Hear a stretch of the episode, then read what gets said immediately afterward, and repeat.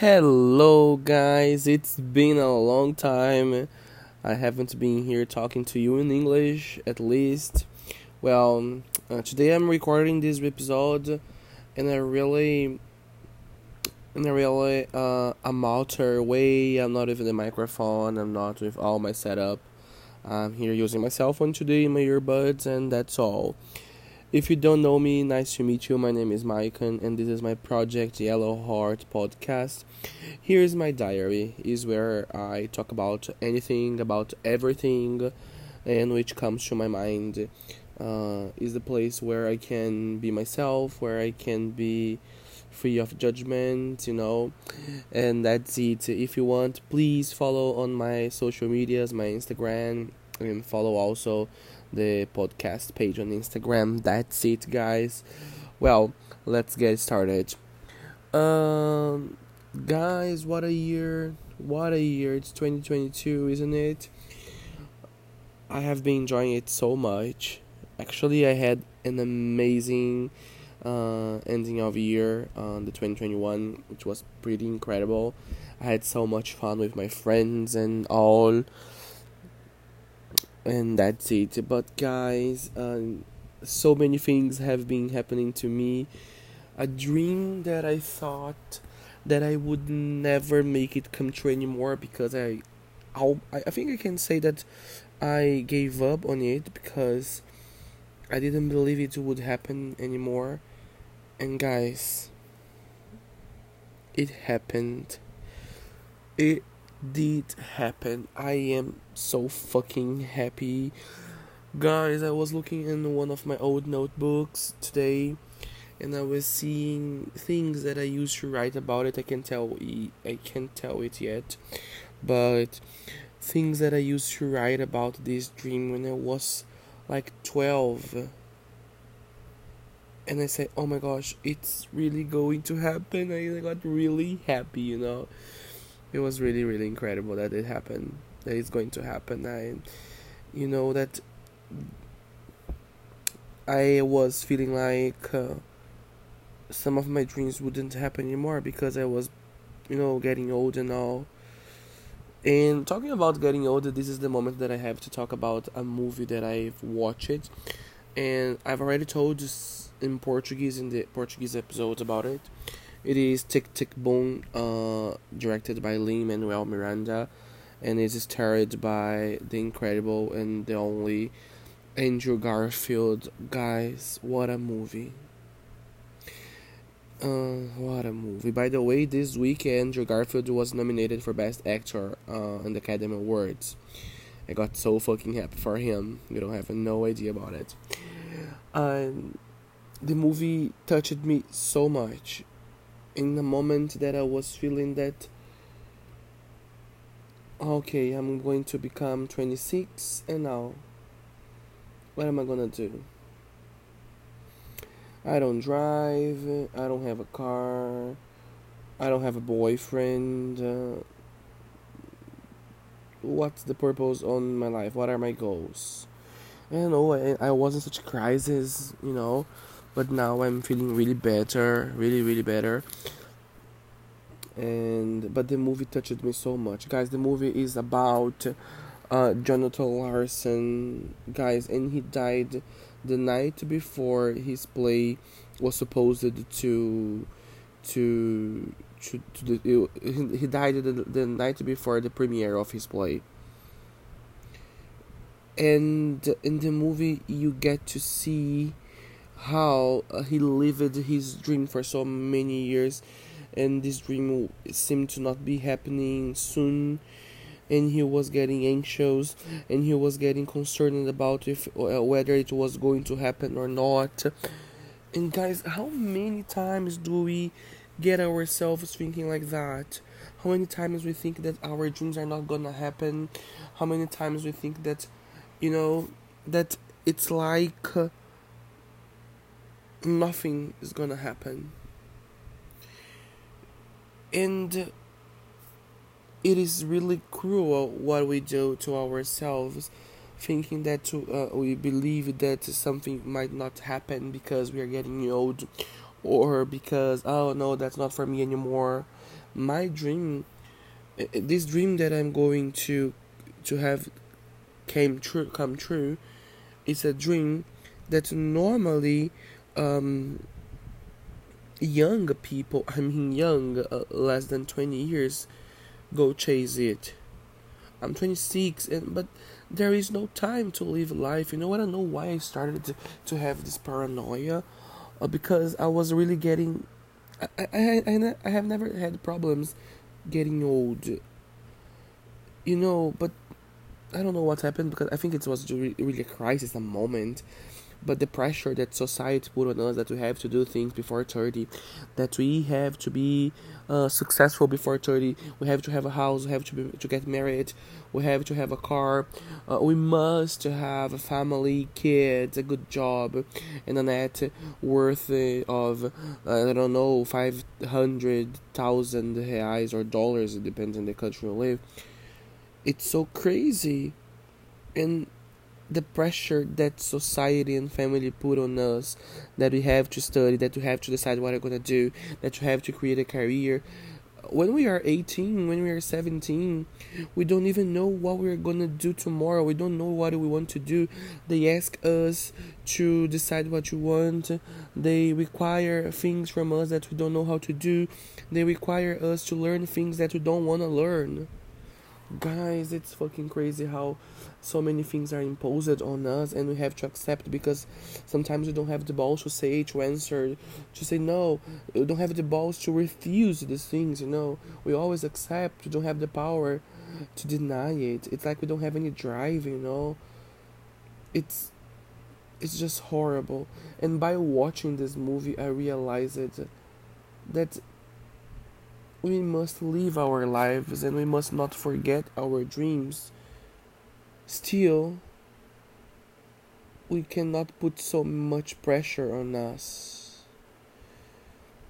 I wouldn't, I couldn't imagine that this dream that I'm going to achieve now would ha- happen. I wasn't expecting it to happen anymore. Sometimes I ask my, I, I wonder if it's a dream or not. Cause, come on it's so crazy, you know. I have I am seeing myself on my path to the success that I thought that I wouldn't get anymore. Have you ever felt like that? Have you ever uh, found yourself thinking something like that? I do want to get married. I do want. I want to find someone. I want to love someone, you know. I want to be with someone. And at the very beginning of my loving life, uh, when I first had some kind of, some sort of relationships, I thought that I had to find someone that is really similar to me. Of course, I don't want a person in the total opposite, you know. But I really want to find someone. But I'm not in a hurry, you know. When it happens, it's okay, it will happen. But I want to find someone that can. that I can love and that I can be loved too. Guys, it's so it's so I don't know if we can say it's a need that we have to have someone by our sides, but I like to sleep with people, and when I mean people, I mean my friends, my family, or people that I'm uh, close up and personal, you know. Uh, but I like to touch their hands. I like to hug. When I'm sleeping with my friends, I not all my friends, but some of my friends, I like to sleep with them and ask them to give me their hand so I can hold their hands while I'm sleeping. It's so nice this feeling. I've always loved it, you know. It's so nice to hug people. And you, how do you, how are you? Are you the one that needs to have people around you to sleep and you'll need the, the physical contact or you don't care it, it doesn't bother you? Oh guys, but I can't get uh, started because don't get me started because when I start talking about it, I never stop. Cause I, it's really worth it's it's it's really worth the fact that I can have this emotional connection with people. I wish I I wish I weren't like that, you know. I wish I could be more cold. You know, I wish I could be a person who doesn't have any regard for anyone. But it's so tough. I have this regard for people, you know. I want to care about people. I want to know how they are. I want to know how they spend their weekend. What did they do? How I want to know things. I need the communication. I need to talk. I started talking about Tick Tick Boom because these last days I was like that. That I have to love people the way I want to be loved, even though some people don't love me back the way I want. But life is it, guys. It's like there is a clock ticking. Sometimes we're not listening to the, we don't hear this ticking of the co- the clock, but it is ticking. And what do I mean by that? That you have to do everything you want. You have to tell people everything you feel. You, you know you need to live your life to fullest it it don't you can't be there just along for the ride you need to be in the driver's seat you know you need to live your life to the fullest it doesn't mean that you have to control other people's life when i say that. It means that you need to control your life and guide yourself to the places you've always wanted to be to conversations that you always you that you've always wanted to have you know? Life is so short. For now, we are here with these bodies because our bodies and hearts were given at this moment in this experience, and maybe we are returning, we're coming back to this world. But for now, live it. Live it. Don't overthink so much. I wish I could tell the person that I love the truth, that I love them, and I, I think I think about them every time, but I can't tell them. I can't tell because they will feel scared.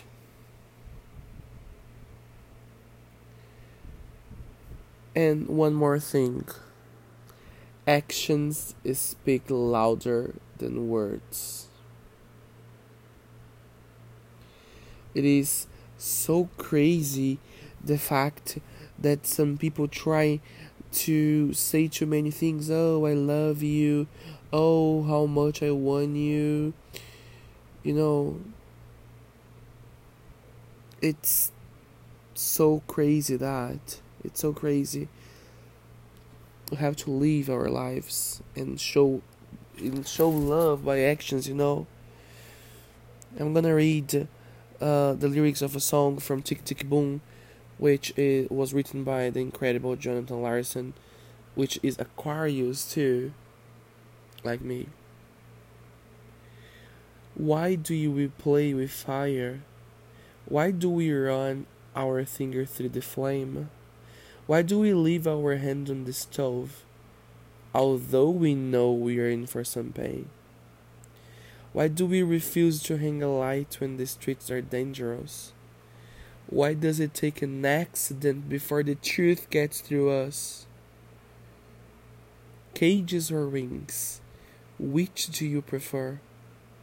Ask the birds. Fear love, baby. Don't say the answer. Actions speak louder than words. Why should we try to be our best when we can just get by and still gain? Why do we nod our heads although we know the boss is wrong as rain? Why should we blaze a trail when we when the well-worn path seems safe and Jonathan and Susan so inviting. How, as we travel, can we see the dismay and keep from fighting? Actions speak louder than words. What does it take to wake up a generation? How can you make someone take off and fly? If you don't wake up and shake up the nation, we'll eat the dust of the world, wondering why, why, Why do we stay with lovers who we know down deep just aren't right? Why would we rather put ourselves through hell than sleep alone at night? Why do we follow leaders who never lead? Why does it take why does it take a catastrophe to start a revolution? If we are so free, tell me why. Someone tell me why so many people bleed. Cages or rings? Fear or love? Don't say the answer. Because actions speak louder than words. It's so deep, it's so. This part here that he says, Why do we stay with lovers who we know down deep? Why would we rather put ourselves through hell than sleep alone? I guess it's so true, guys, because sometimes we put ourselves in these situations.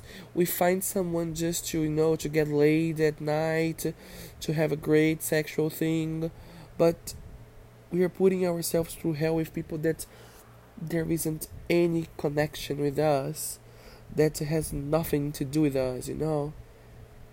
Why do we do that? Why do we do that, guys? Tick Tick Boom, guys, is an incredible movie. I've got to think so much of it, and I was, uh, you know, thinking of my life from a different perspective. And I know I got a little paranoid with it, but now it's already gone. But I think everyone should watch this movie. It's so true. It's about what are you doing with your life what the hell are you doing with your life? Have you told you love him? Have you told you love her? Have you apologized for being so cruel? Have you hugged him, her? Life is too short, and the clock is ticking.